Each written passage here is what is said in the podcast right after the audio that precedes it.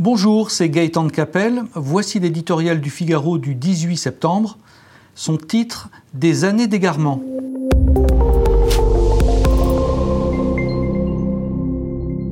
Alors que les plans sociaux s'égrènent au fil des jours dans un silence de plomb, l'histoire retiendra que la tempête économique et sociale annoncée par Édouard Philippe s'est peut-être levée à Béthune.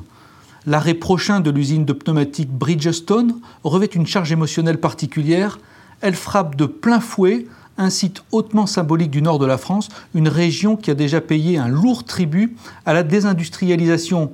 En plein Covid, elle crée un choc d'autant plus compréhensible que le groupe japonais n'y a visiblement mis aucune forme, ni envisagé d'autre issue qu'une fermeture pure et simple. Vent debout contre Bridgestone, menacé de mille représailles, la classe politique unanime gagnerait beaucoup à analyser froidement l'affaire elle constaterait que cette catastrophe économique ne doit rien à la crise sanitaire, mais s'inscrit dans le long processus de désintégration de notre industrie. Depuis longtemps déjà, les pneumatiques chinois qui inondent et déstabilisent le marché automobile causent d'irrémédiables dégâts chez les autres fabricants comme Michelin, Goodyear ou Continental. Et dans bien d'autres secteurs, le textile, l'électroménager, les mêmes causes ont produit les mêmes effets. Comment pourrait-il en être autrement? Durant, des années, l'Europe a toléré une concurrence déloyale, ne respectant aucune de nos normes sociales et environnementales, avec le résultat que l'on sait.